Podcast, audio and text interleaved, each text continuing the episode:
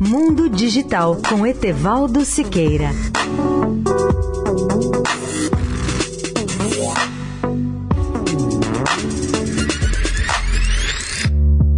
Olá, amigos da Eldorado. Os Estados Unidos estão implantando a sua maior rede nacional de fibras óticas.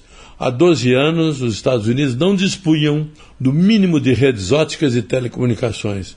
Lembro da palestra de Michael Dell no CES de 2007, em que esse empresário mostrou a carência americana nessa área.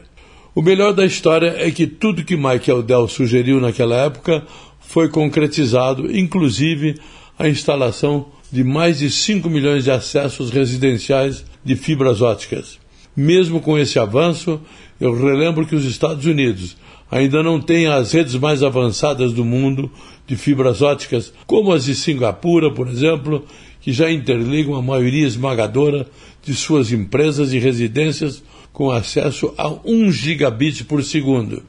O mesmo já acontece em menor escala na Coreia do Sul, no Japão, na Dinamarca, na Romênia, na Islândia, na Eslovênia e em Dubai. O Brasil está em situação ainda medíocre nesse setor e digo-lhes que uma fibra ótica muda radicalmente a nossa produtividade de trabalho.